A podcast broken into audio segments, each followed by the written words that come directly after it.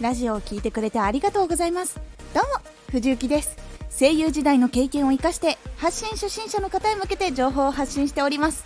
現在朗読歌などのエンターテインメントを詰め込んだイベントを開催するのを目標に活動中です。今回は失敗はした方がいい。というテーマでお話ししていきます。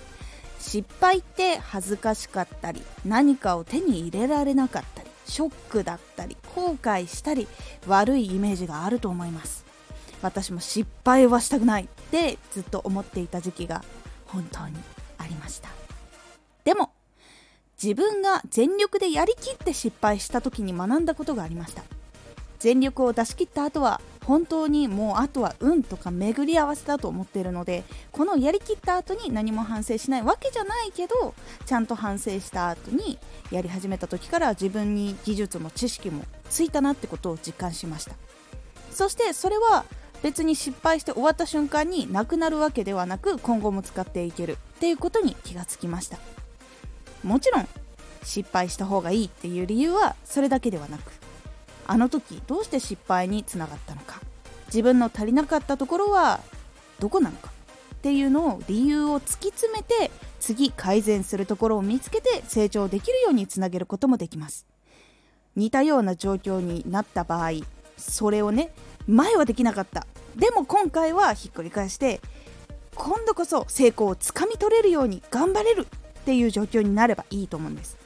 なので失敗を成功の糧にして今の自分の実力を知って成長をつかみ取ってください。私も何度も失敗したからこそ役をいただいたしオーディションで気にかけてもらえる方法もつかめるようになったのです。苦手はあってもそうして成長していくことができるのでその次の成果が得られやすくなります。なのでぜひ諦めないでトライアンドエラーをたくさん繰り返してください。今回のおすすめラジオ。無意識でもできるようになるとクオリティが上がる